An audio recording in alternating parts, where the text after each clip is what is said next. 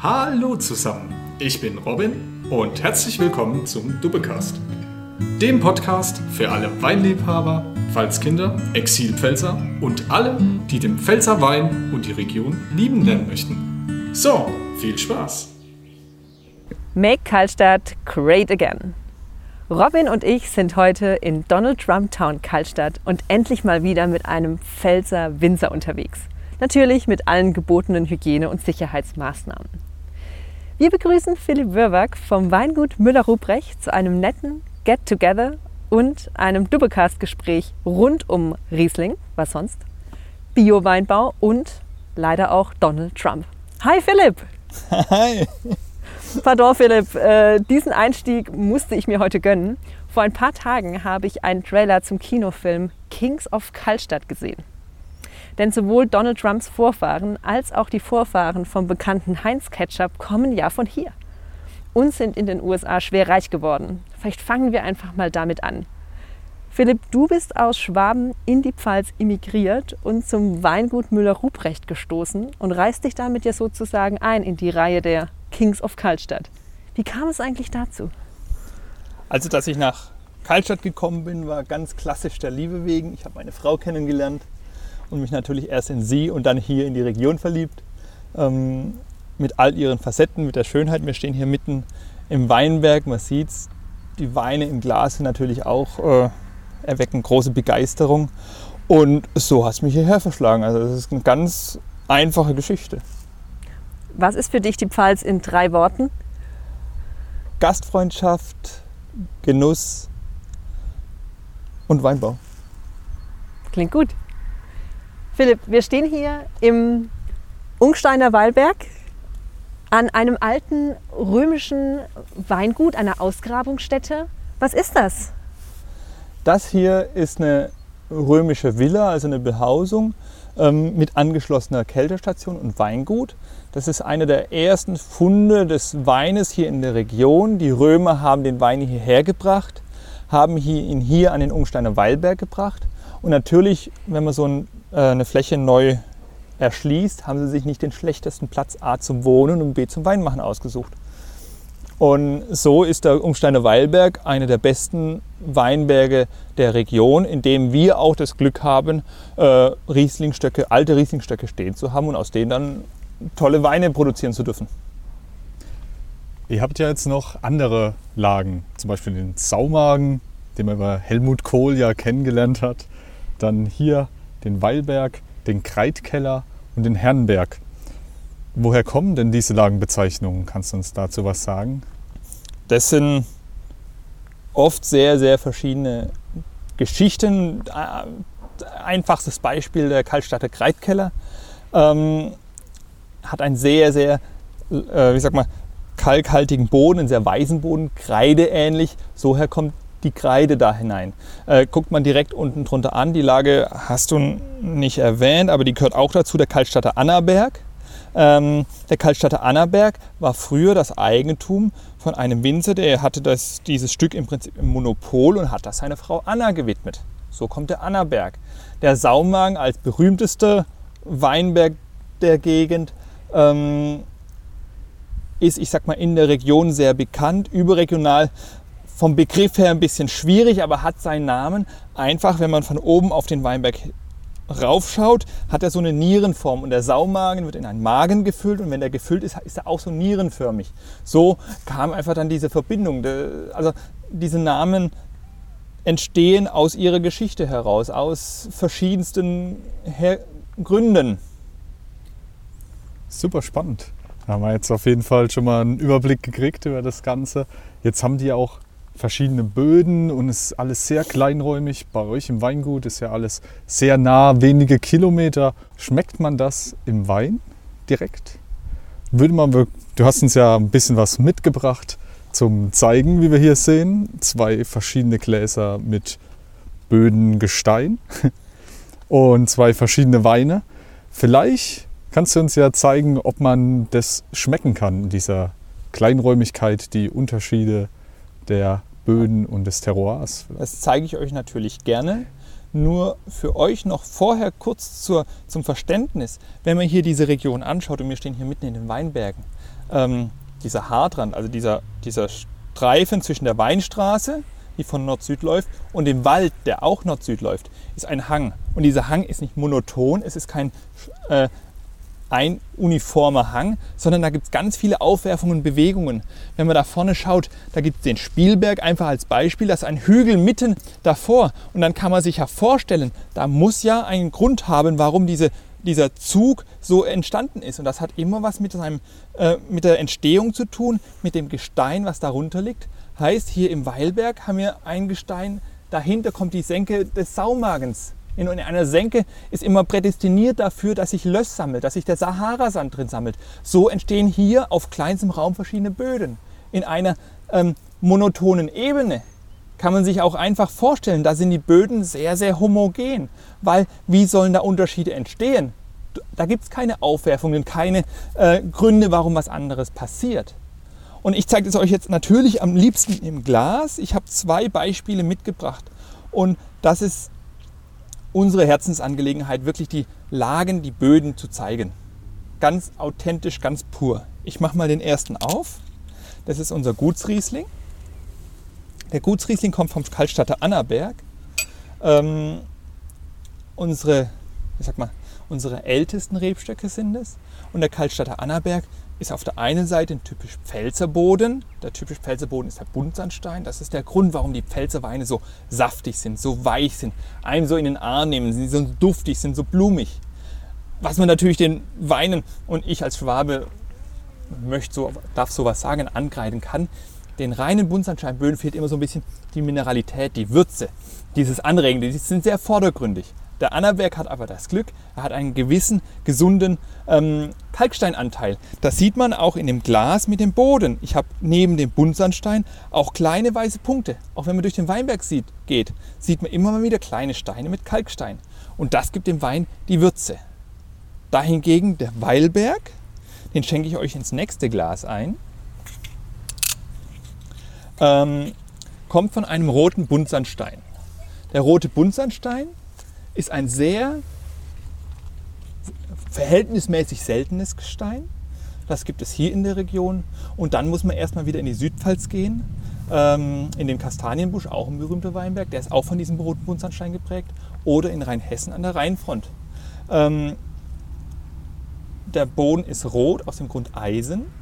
Und ist, weil er nicht ganz so viel Steinanteil hat, ein bisschen mächtiger, ein bisschen fetter. Und jetzt einfach im Vergleich. Und das ist für mich das Spannende. Das zeigt für mich, ähm, was das alles kann. Und wir glauben daran. Das ist Essenz unserer, äh, unserer Philosophie, unserer Idee an Wein. Die Weine werden im Weinberg und ich habe absichtlich bei beiden Weinen den gleichen Jahrgang gewählt. Die Weine, die Trauben werden im Keller identisch verarbeitet. Das ist der einzig resultierende Schluss, warum die Weine unterschiedlich schmecken, der Weinberg ist. Und Im Keller das muss im Prinzip eine möglichst uniforme, einheitliche Verarbeitung sein ähm, für unsere Idee, weil wir wollen die Böden zeigen und nicht, welche Handstände, welche Klimmzüge wir im Keller machen, um den Wein uniformer zu machen, sondern wir haben eine Handschrift, ein Konzept, wie wir uns vorstellen, Trauben zu Wein zu machen, aber das machen wir mit allen Weinen, so dass der Wein ganz klar zeigt, woher er kommt. Und jetzt probiert. Vielen Dank. Dankeschön. Zum Wohl. Wir können natürlich nicht anstoßen, haben hier ein bisschen Sicherheitsabstand gewählt. Dafür machen wir den Sneef ins Glas. Und man sieht, der Annaberg von diesem Buntsandsteinboden ist ganz duftig, ganz blumig, ganz aromatisch. Ja, dann habe ich ja im Glas, der hat tatsächlich was typisch Pfälzer Riesling. Das ist dieses Apfel, das ist dieses Pfirsige, ähm, das ist dieses Duftige, dieses Blumige, was einfach ein gleich Appetit macht. Das ist so dieser äh, nette, äh, doch gesund beleibte Pfälzer, der einen zu einem an den Tisch bittet oder ge gebeten der gesund hat. beleibte, der dickleibige Pfälzer. Nein, aber das ist so der, dieser nette, diese, diese Art und Weise, wie die Pfälzer sind und auch wie die Pfälzer Weine sind. Die bitten einen, an der Tisch mitzusitzen die sind offen, die sind gastfreundlich und so sind auch die Weine. Die zeigen einfach, die strahlen einen an, die strahlen einen entgegen. Philipp, wenn man es nicht besser wüsste, würde man sagen, du kommst von hier und bist ein richtiger pfälzischer Bu. Du bist richtig schockverliebt in diese Region. Kann das sein? Ja, ich, ich habe hier schon äh, meinen Platz gefunden. Ähm, mir war es damals nach meiner Ausbildung oder vielmehr mit meiner Frau zusammen, ähm, ging es irgendwann darum, wohin gehen wir. Ich komme auch aus einem ähm, Betrieb, aus einem Weingutsbetrieb in Stuttgart. Ähm, es ging darum, wohin gehen wir. Und uns war es wichtig, irgendwo hinzugehen. Und da war der Platz gar nicht so wichtig, sondern da hinzugehen, ähm, wo wir Spaß an den Weinen haben. Und diese Region hier ist so vielfältig auf kleinstem Raum. Ähm, das macht mir unglaublich Spaß. Aber das hätte auch in einer anderen Gegend passieren können. Ich kenne viele Gegenden in der Nahe in Rheinhessen. Da sind die Situationen ähnlich. Da hätte das genauso funktionieren können. Ähm, meine ganz, ganz große Passion geht für das Produkt im Glas. Und ähm, das kann ich hier, ich habe perfekte Gegebenheiten, das umzusetzen. A, von den Weinbergen, B, von dem Betrieb, wie er war. Der hat mir auch die Möglichkeit gegeben oder mir und meiner Frau die Möglichkeit gegeben, unsere Idee umzusetzen. Unsere Kunden waren gutmütig genug, da mitzuziehen, das mitzuerleben, Freude an uns zu finden. Und natürlich äh, haben wir hier das Glück, wir sind eine schon touristisch geprägte Region. Es kommen immer mehr Leute bei uns aufs Weingut und fragen explizit nach dem Riesling. Und das ist in einer heutigen Zeit ja gar nicht typisch. Heutzutage haben alle Angst vor dem Riesling und sagen, oh, ich habe Angst vor der Säure, ich habe Angst vor diesem Spitzen, alles außer Riesling. Und dann kommen sie zu mir, entweder fragen sie nach dem Riesling und wenn sie nicht danach fragen, dann schenke ich ihnen einen ein. Die haben gar keine Wahl. Die Pfälzer Riesling und die im Speziellen, die haben nicht dieses Thema Säure, die sind nicht spitz. Also wenn du jetzt den Annaberg im Glas probierst, es ist frisch, aber wir sind weit weg von der Assoziation sauer. Es ist saftig, es ist weich, es hat so viel Aroma, aber wir sind weit weg von der Idee sauer. Es ist schmelzig. Das ist die Pfalz. Keine Angst vom Pfälzer Riesling und da spreche ich für fast alle. Und mir sind ja Riesling-Liebhaber, Riesling-Fans, mir suchen eigentlich die Säure. Die gibt es hier in der Menge, wo, vor der man Angst haben muss, gar nicht. Also wir arbeiten schon auf Säure zu, wenn wir sagen, zum Riesling gehört Säure. Wer ein Riesling ohne Säure trinken möchte, der ist beim Grauburgunder zu Hause. Also da muss man gar nicht groß sortieren. Ich möchte auch die Weine nicht so kastrieren, dass sie in dieses Schema möglichst säurearm Grauburgunder-Stil hineinpassen. Ich möchte noch einen Riesling machen, weil es einfach die beste Rebsorte der Welt ist. Der Riesling ist so geschmacksintensiv, so fruchtig, so aromatisch, so dicht und so anregend, das kann keine andere Rebsorte. Und dann zeigt sie halt auch wahnsinnig gut, woher sie kommt.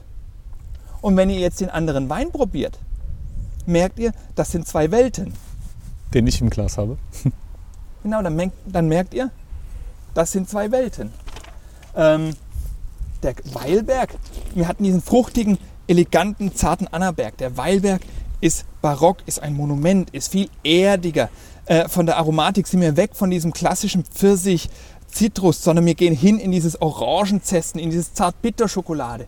Im Mund habe ich nicht mehr diese Saftigkeit, nicht mehr diese Spritzigkeit von diesem Kalk vom Annaberg, von dieser Eleganz, sondern ich habe einfach diesen Buntsandstein, diesen reichhaltigen Boden und dann spiele ich im Mund viel mehr mit diesem Thema Bitter. Der Wein basiert nicht auf einer Balance zwischen süß und sauer, wie es einfach ein klassischer Riesling macht oder auch der Annaberg spielt. Der Weilberg spielt mit Herbheit, mit Bitter. Er hinterlässt das Herbes im Mund. Aber genau dieses Herbe im Mund ist ja dieser Punkt, was uns anregt, weiter zu trinken. Ein Wein, der satt macht, der den Mund komplett rund macht, auskleidet, das macht müde, das macht langweilig. Und es geht beim Wein ja darum, das muss lebensbejahend sein, das muss motivierend sein, das muss anregend sein. Wir wollen nicht in Gläsern rechnen, wir rechnen in Flaschen. Philipp, wenn Weinköniginnen auch männlichen Geschlechts sein könnten, dann wärst du, glaube ich, eine sehr geeignete Weinkönigin. ich habe selten einen solchen Weinenthusiasten hier äh, miterlebt äh, und bin äh, ganz angetan. Gerade weil der Riesling, das kennt man, wenn man als Pfälzer ins Exil geht und dort versucht, den Riesling unter das Volk zu bringen. Da passiert genau das, was du beschrieben hast. Mm, mm, Sodbrennen, fallen dann Stichworte, oh, da zieht sich mein Mund zusammen. Aber wenn ich jetzt mir den ersten mal anschaue, wenn ich dann nochmal nachschmecke, der ist ja, ja, er hat eine Säurestruktur und die ist auch prägnant. aber die zieht sich ja nicht im ganzen Mund zusammen, sondern die ist frisch, die ist eher im vorderen Bereich des Mundes, die, ja, die macht Spaß, die nimmt dich aber nicht so ein. Ne? Und gerade zu einem tollen Essen, ich glaube, das ist so ein, so ein kleines Allzweck, so ein kleines Allzweckwunder. Oh, es, soll ein, es soll ein anregender Zechwein sein, der soll nicht zu schwer sein. Ähm, ein anregender Zechwein. Trinkfreudigkeit, Stichwort. Ne? Trink, den anregenden Zechwein, den habe ich noch nicht so gehört als Schlagwort, aber ich erweitere auch immer mein Weinspaß-Vokabular. Ich mit jedem Gespräch auch. ähm, uns geht es halt darum, dass die Weine wirklich anregend sind, motivierend sind. Und damit haben wir auch uns einfach auch stilistisch viel Gedanken gemacht. Heißt, wir haben im, mit dem Annaberg unseren Gutsriesling im Glas, unseren Einstieg und mit dem Weilberg eins unserer großen Gewächse. Das Hochwertigste, was wir produzieren. Unsere Intention ist aber, der beste Wein soll nicht der sein, der im Schrank verstaubt. Bedeutet, es darf, muss der Wein sein, den ich eigentlich am liebsten aus dem Schrank ziehe. Das darf nicht der Wein sein, der am schwersten ist, am opulentesten ist, am süßesten ist, am meisten Alkohol hat, einen am meisten umhaut. Das muss der Wein sein, der einen am meisten motiviert, anregt, der am meisten Lust macht. Das muss die Flasche sein, die sich am schnellsten leert. Ich finde, man merkt schon sehr, dass man einen langen Nachhall hat. Ich habe immer noch den Geschmack im Mund hier vom Weilberg. Und es ist wirklich so, dass es keine Fruchtbombe ist, sondern dass man mehr diese Prägnanz im Mund hat und merkt, wie geradlinig das Ganze ist. Struktur ist das Thema. Struktur regt an. Frucht, vordergründige Frucht, ist für uns so ein bisschen plump gesprochen wie Make-up. Das wäscht sich mit dem Alter runter. Und unten drunter bleibt bei, man kennt es oft, bei viel Make-up bleibt unten drunter nicht viel übrig. Oder nicht viel, was man sehen will. ähm, Guter Vergleich. Drum, Weine, die am Anfang zu fruchtig sind, zu vordergründig sind, wenn die reifen und ihre Fruchtigkeit verlieren, sind sie leer. Das ist das, da kommt her, daher kommt auch dieser, dieser, dieser Spruch, diese Idee, dass man heutzutage alle Weine frisch trinken muss. Aber wir möchten unsere Weine auf Struktur aufbauen, auf Substanz, auf Langlebigkeit. Bedeutet so ein Weilberg, das sehen wir auch jetzt im Glas. Und das werdet ihr sehen im Laufe des Gesprächs, wenn der sich im, Wein sich, im Glas sich entwickelt und sich öffnet. Jedes Mal schmeckt der Wein anders. Er bewegt sich, er entwickelt sich und das macht er auch mit der Reife in der Flasche. Und das ist das, was einen Wein spannend macht, interessant macht.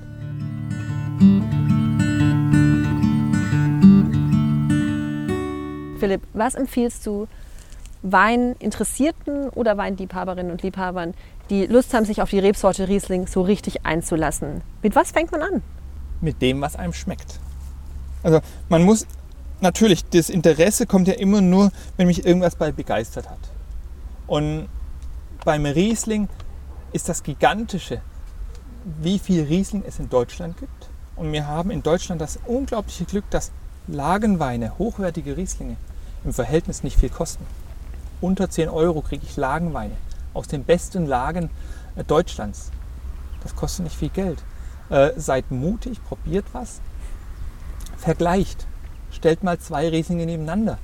Passt mal auf, was passiert, wenn ihr einen, Riesling, einen trockenen Riesling im gleichen Preissegment aus der Pfalz gegen einen trockenen Riesling aus dem gleichen Preissegment aus, von der Mosel oder aus dem Rheingau daneben stellt. Probiert nebeneinander, vergleicht. Und der Riesling hat eine Bandbreite und eine, hat seinen Platz überall auch gefunden. Riesling passt in jede deutsche Region, nur zeigt er sich überall anders. Der Grauburgunder, pauschal gesprochen, schmeckt aus jeder Region verhältnismäßig ähnlich. Das ist auch der Grund, warum der Grauburgunder so erfolgreich ist. Ich gehe ins Restaurant, bestelle einen Grauburgunder, weiß genau, was mich erwartet. Einen trockenen, säurearmen, weichen Wein, der ordentlich zum Essen passt. Beim Riesling, und das ist das Problem vom Riesling, weiß ich nicht, was kommt. Kommt ein süßer, kommt ein saurer, kommt ein toller Wein, kommt ein kleiner Wein. Da weiß ich nicht, was kommt. Das ist das, das Problem der Marke Riesling. Aber wir sind dabei, und der deutsche Weinbau ist dabei, den Riesling wieder zu etablieren, weil durch Thema Klimawandel haben wir es halt geschafft. Unsere Rieslinge haben viel weniger Säure und trotzdem ordentlich Geschmack. Und das ist, was der Klimawandel gerade mit uns macht. Wir sind, eigentlich sind wir Profiteure. Manche klagen über ein bisschen wenig Regen. Bedeutet entsprechend weniger Trauben, entsprechend weniger Saft. Aber von der Weinqualität profitieren wir wahnsinnig. Und auch der Riesling hier profitiert. Riesling ist nach Süden vom Klima her limitiert, in dem, dem wird es gern mal zu warm. Heißt, die haben ihre Probleme. Aber wir sind ja die nördlichste Weinbauregion, eine der nördlichsten Weinbauregionen der Welt. Heißt, wir profitieren eher noch. Und bis wir ein Problem kriegen, sieht es in Spanien, Italien mal ganz, ganz anders aus. Du hast eben ja schon angesprochen mit Klimawandel. Jetzt seid ihr ja auch im Weinberg am Umstellen auf Bioweinbau. Welche Gründe habt ihr dafür? Wie habt ihr euch das überlegt? Ähm, es sind zwei große, zwei ganz große Bausteine im, beim Umstellen von einem konventionellen Anbau zu einem Bioanbau im Weinbau. Also das ist bei jeder oder bei den meisten Kulturen unterschiedlich, aber beim Weinbau sind es zwei ganz, ganz große Bausteine. Das ist zum einen äh, der Pflanzenschutz, heißt, was gespritzt wird. Bio heißt nämlich nicht, dass nichts gespritzt wird, heißt auch nicht, dass weniger gespritzt wird. Bio bedeutet, dass etwas anderes gespritzt wird. Heißt, äh, es sind keine Mittel mehr erlaubt, die in die Pflanzen einziehen, sondern es sind nur noch Mittel erlaubt, die an der Oberfläche wirken. Plump gesagt, was uns übrig bleibt, ist Kupfer, Schwefel und Backpulver. Das sind die Mittel im Bioanbau. Backpulver? Backpulver. Ganz tolles Mittel. Backpulver ist ja hochalkalisch. Das macht ziemlich viele Pilze kaputt. Also das wirkt sehr, sehr gut.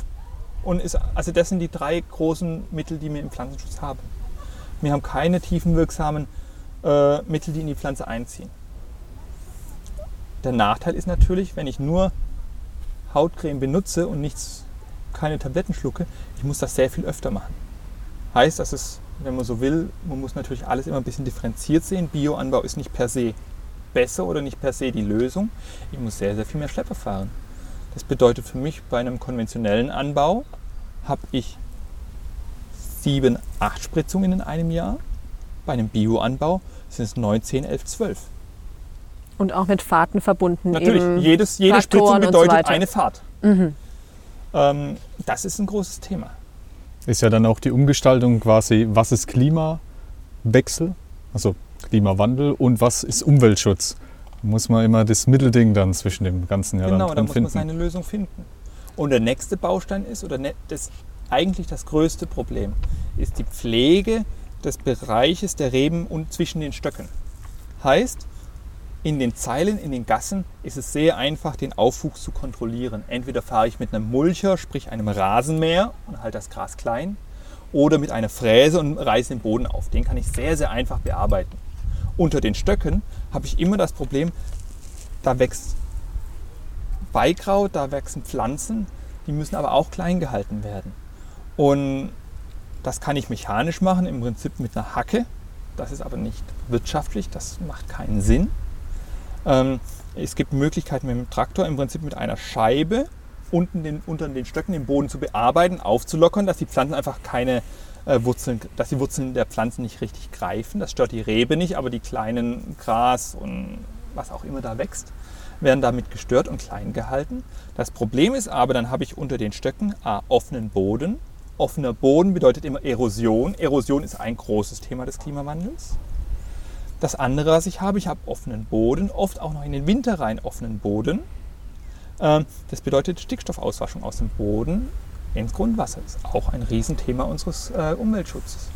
Und da gilt es halt, ähm, intelligent zu arbeiten, abzuwägen. Wir hier in der Pfalz oder in der Region haben das große Glück, und das ist eine der großen Prämissen für den Bioanbau, für den herbizidfreien Anbau. Weil die Lösung für diesen Unterstockbereich bei einem konventionellen Anbau ist das Abspritzen. Das also mit, das ist, der Markname ist Roundup, mit einem Herbizid diese Kräuter zu verbrennen. Da sterben die Kräuter ab, aber ist nicht nur negativ. Der positive Effekt ist, die Kräuter sterben ab und bilden Humus. Das trocknet ein und ich habe einen Humusaufbau. Mhm. Durch die Bearbeitung, beim Bio habe ich Bearbeitung, belüfte den Boden, ich habe einen Humusabbau. Und hier das Glück ist, und das ist der Grund, dass es funktioniert, hier die Zeilen haben nur einen leichten Hang und vor allem sehr wenig Hang seitlich. Und das ist das Riesenproblem, wenn ich einen Weinberg habe mit einem Seitenhang. Da ist das fast nicht möglich, das mechanisch Unterstock zu bearbeiten. Da gibt es kaum eine andere Lösung als abzuspritzen. Spannend fand ich auch in der Moselregion gibt es jetzt Forschungen dazu, dass in dem Unterstock Thymian und Oregano angebaut wurde. was Natürlich. jetzt sehr spannend fand. Das ist, das ist eine alternative Idee, zu überlegen, okay, wenn ich die Kräuter unter den Stöcken nicht in den Griff bekomme, mechanisch, setze ich einfach irgendetwas, was mich nicht stört. Und ob das jetzt äh, Thymian, Oregano, ich habe schon Experimente mit irgendwelchen Erdbeerarten, das sind ja auch so Decker, also so Bodendecker, die nicht klettern. Gibt Stelle ich mir auch. köstlich vor. Kann- Im Mai Erdbeeren, Ja, im August, September, Oktober dann die ersten Trauben. ist im Drüberlaufen aber eine Riesensauerei.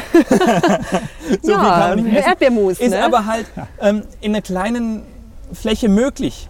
Aber wenn man eine gewisse Fläche als Betrieb hat und auch eine gewisse Wirtschaftlichkeit braucht, ist das auch nicht mehr möglich. Also wir kommen mit diesem Unterstockbereich, kommen wir hin.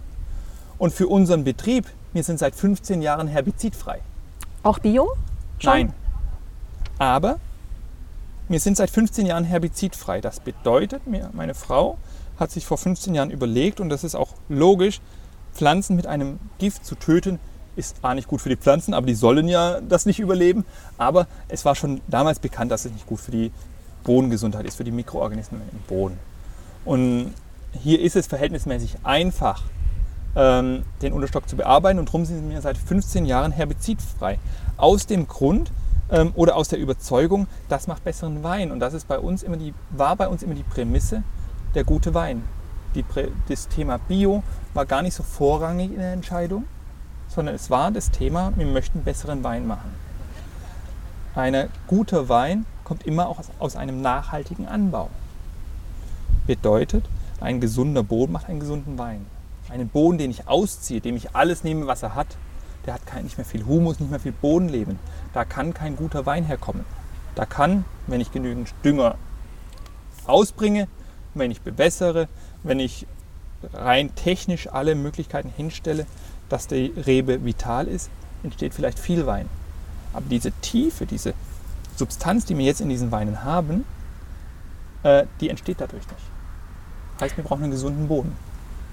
Ich finde es unglaublich spannend, Philipp, was du erzählst, weil ich kann mir vorstellen, das ist ein sehr unterschätzter Aspekt von Klimaschutz und Nachhaltigkeitsdebatten, die ja gesamtgesellschaftlich geführt werden. Ich habe den Eindruck, das wird oft unglaublich theoretisch, fundamentalistisch geführt ähm, und das überzeugt vielleicht viele auch nicht. Vielleicht ist ein Teilaspekt dieses großen Themas, was uns bevorsteht und was unglaublich wichtig ist, dass wir auch gesündere Böden haben, dass wir bessere Produkte bekommen, dass wir bekömmlichere vielleicht Produkte bekommen, vielleicht gesündere Produkte, zumindest Nachhaltigkeit sehen können als, ja, wir er- erhalten uns gesunde Weinberge, die vielleicht auch noch in ja, 30, 40 Jahren gut zu bewirtschaften sind und herausragende Weine bringen. Also, wir sind, also das sind zwei Themen. Das eine ist, wir sind Landwirte. Wir denken nicht in Jahren, wir denken in Generationen. Das ist unser, in unserer Natur, dass wir unsere Böden gesunde weitergeben möchten. Das andere ist halt diese Diskussion der Gesellschaft. Die kann man sehr, sehr emotional führen und wird sehr- emotional geführt. Dann wird halt durch, einen durch, einen durch die Felder gelaufen und gesagt, oh, da blüht da ist alles schön und da halt nicht, da ist alles schlecht. Aber wir Produzenten, wir Winzer machen in der Breite eigentlich das, was der Markt will. Und je mehr ich bereit bin, für auszugeben für ein Biosiegel, desto mehr werden es machen. Das sind, das sind rein finanzielle Anreize, wenn man so möchte. Aber was ich umstellen muss, und das ist ein Riesenproblem in Deutschland, das habe ich in, ich war ein bisschen im Ausland und vor allem auch in Frankreich habe ich das nicht so erlebt. Ähm, in Deutschland müssen wir uns wieder daran gewöhnen, dass Nahrungsmittel, wenn sie gut sein sollen, Geld kosten müssen. Wir in Deutschland sind ein sehr, sehr, ähm, eine sehr korrekte Nation, die sehr viel auf Papier und Zertifikate legt. Wir vergessen aber dabei unseren Geschmack.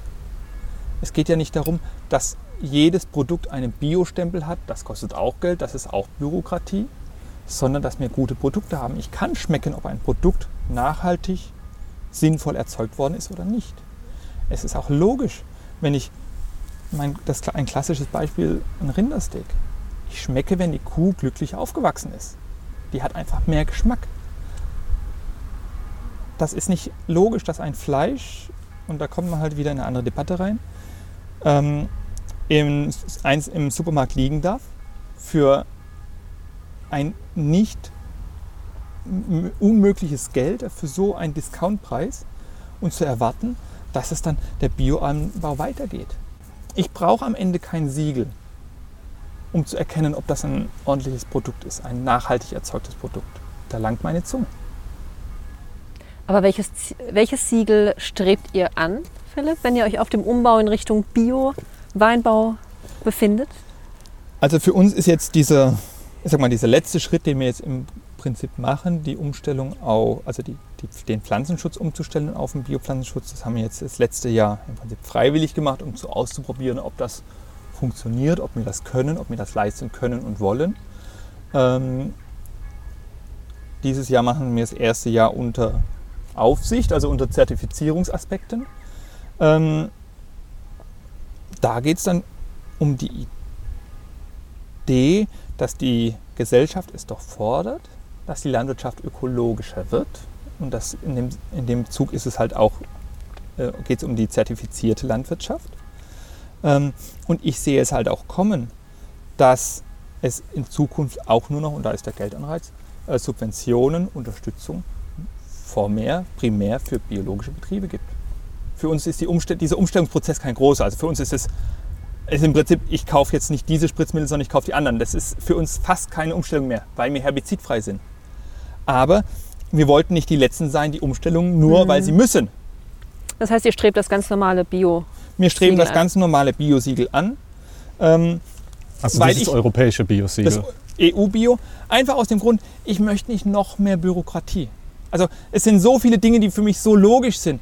Das geht in Demeter hinein. Ich, ich bin kein Esoteriker, also ich bin kein, äh, das ist, das, ich bin eher Naturwissenschaftler, klingt blöd, aber äh, ich möchte es verstehen. Ich bin dann vielleicht ein bisschen objektiver, ich glaube nicht viel, ich möchte, muss es erleben.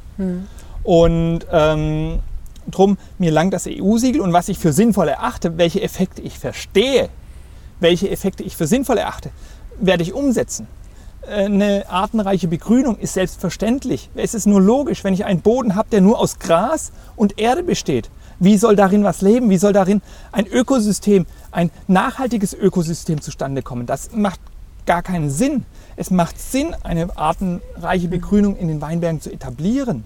Aber ähm, das brauche ich nicht zertifiziert und etabliert durch ein Siegel. Das ist bei mir, muss man das im Wein schmecken. Genauso, ähm, Entschuldigung, genauso ist es mir auch noch zu überlegen, ob ich dieses Siegel überhaupt auf die Flasche drucke. Weil ich möchte, dass meine Weine gekauft werden, weil sie den Leuten schmecken und nicht, weil es Bio ist. Das habe ich von ganz vielen jungen Winzern schon gehört. Dass sie biozertifiziert sind, aber das europäische Bio-Siegelblatt ganz, ganz, ganz unscheinbar irgendwo hinten aufs Etikett packen und nicht eben fett vorne drauf neben die Lagenbezeichnung.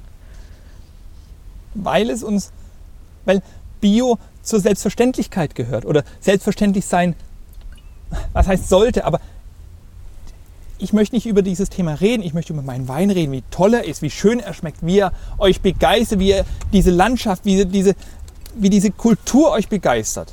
Ich möchte nicht drüber, also ich finde es nicht wichtig, weil es für mich selbstverständlich ist, ob der Wein, wie der Wein erzeugt worden ist. Das Weil- ist doch genau der richtige Ansatz. Dass man sagt, ich sehe das, dass es nachhaltige mir einfach auch einen besseren Wein bringt. Ich habe einen leckeren Wein im Glas und dann habe ich doch viel mehr Spaß dabei, wenn ich weiß, es sieht noch gut im Weinberg aus, der Winzer ist glücklich, macht einen guten Wein und ich habe ein schönes Glas Wein.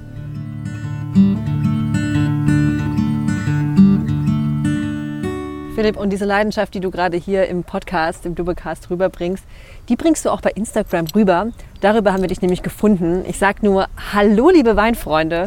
Und du machst so ein tägliches Briefing im Weinberg, das wir unglaublich charmant finden, weil du deine Follower einfach in den Weinberg mit reinholst. Und das führt mich auch zur Frage, was ist denn eigentlich gerade im Weinberg los? Es ist Ende Februar, wir stehen hier ähm, in diesem Römer, an diesem Römerdenkmal. Es ist unglaublich warm. Was macht der Winzer Ende Februar? Ende Februar äh, warten wir im Prinzip darauf, dass es austreibt, dass das neue Jahr, dass, die neue, neues Vegetationsjahr anfängt. Heißt, wir müssen alles vorbereiten, äh, dass es losgehen kann. Die Reben sind geschnitten, das alte Holz, was abfällt, wurde aus der Anlage entfernt oder wurde aus, den, aus der Drahtanlage entfernt. Und jetzt ist im Prinzip die perfekte Zeit, die stehen gebliebenen Fruchtruten äh, anzubinden, runterzubinden. Das ist jetzt im Prinzip die große Arbeit, die ansteht. Und je wärmer, wenn es warm ist, wenn wieder Saft in die Ruten schießen, dann die Weiche, es lässt sich besser biegen. Äh, das, ist jetzt der, das ist jetzt der richtige Zeitpunkt. Und natürlich die neuen Weine füllen. Wir müssen äh, die 2020er Weine, die sind trinkbereit, die gibt es jetzt äh, die sind jetzt auf dem Markt, die müssen gefüllt werden, die müssen verkauft werden. Äh, das ist natürlich, der Weinwinzer ist nicht nur Produzent, er ist auch Verkäufer. Und jetzt geht es halt auch darum, die neuen Weine anzupreisen, wie toll der Jahrgang ist und gucken, ob es schmeckt. In unserer vorletzten Folge haben wir auch ähm, ein paar Jungwinzer schon befragt, wie wird denn der Jahrgang 20? Und das Feedback war einheitlich geil. Was sagst du zum Jahrgang 20? Hast du schon erste Einschätzungen, was da in die Flasche kommt? Also, wieder ein bisschen, ich bin, ich bin einer, der betrachtet ein bisschen differenzierter. Ähm, in den letzten zehn Jahren gab es drei Jahrhundertjahrgänge. Äh, der neue Jahrgang ist in der Regel immer der beste. Ähm, von der Supergüte würde ich, also ich sag mal so, er hat die Vorteile des 2019er Jahrgangs. Es gab 2019 sehr, sehr geringe Erträge. Die Weine waren wahnsinnig konzentriert und dicht. 2018 waren die Erträge höher. Die Weine waren die ultimativen Trinkweine. Mehr Eleganz und Leichtigkeit geht nicht. Mit 2020 sind wir im Prinzip dazwischen. Wir haben die Motivation, wir haben die Eleganz der 18er Jahre mit aber der Konzentration und der Substanz der 19er Jahre. Also es ist schon wieder ein tolles Jahr. Ähm, aber es wird auch noch mal kurz wieder ein Ticken komplizierter. Wir sind heutzutage in einem Punkt, dass wir sagen, es gibt keine guten und schlechten. Also ich bin weg von dieser Idee, gute und schlechte Jahrgänge. In, es gibt diese kühlen Jahrgänge, da haben die Weine ein bisschen mehr Säure, ein bisschen mehr Grip. Es gibt die warmen Jahrgänge, da sind die Weine ein bisschen opulenter, ein bisschen weicher, ein bisschen mehr Alkohol. Aber es liegt auch nicht an mir zu entscheiden, was ist besser, was ist schlechter. Das liegt an Ihnen, an den Kunden zu entscheiden. Bin ich eher der, der es ein bisschen rassig mag? Bin ich eher der, der es ein bisschen opulenter, ein bisschen gesetzter mag? Ähm, wir machen jedes Jahr das Beste, was geht. Und wir möchten aber auch jedes Jahr natürlich zeigen, was, wie das Jahr verlaufen ist. Für uns ist ein authentischer Wein, wenn ich A schmecke, und es hat mir jetzt behandelt, woher der Wein kommt. Aber ich möchte auch schmecken, aus welchem Jahr er kommt. Es gibt kein Optimum. Das Optimum ist das perfekte Spiegelbild des Jahrgangs, des Winzers und seiner Handschrift und des Weinbergs. Das ist für mich ein toller, perfekter Wein und das kann jedes Jahr entstehen. Das sind doch gute abschließende Worte für den heutigen Tag. Danke Philipp, dass wir hier mit dir im Ungestein stehen durften. Und? Wo findet man dich online und wie? ich bin ein bisschen versteckt über Instagram natürlich. Müller-Rupprecht äh, ist das, oder auch auf Facebook ist das Schlagwort. Oder sonst dann einfach ähm, bei mir auf der Homepage www.weingut müller-ruprecht.de vermute ich. Wenn ich Google suche. Einfach Google. Google kann alles. Ecosia. Genau. Findet mich über Google. Philipp, wir können nur Danke sagen. Dass Sehr du uns gerne. hier zu diesem wunderschönen römischen Denkmal geführt Hat hast, sehr viel Spaß in die gemacht. Das Wetter Weinberge. war perfekt. Wie immer in der Pfalz. Ja. Alles Gute dir und äh, deiner Familie in dieser aufregenden Zeit auch. Wir freuen uns heute, ähm, ganz tolle Weine getrunken zu haben und bis bald. Sehr gerne. Schön, dass ihr da wart und genießt den Tag. Ciao. Tschüss.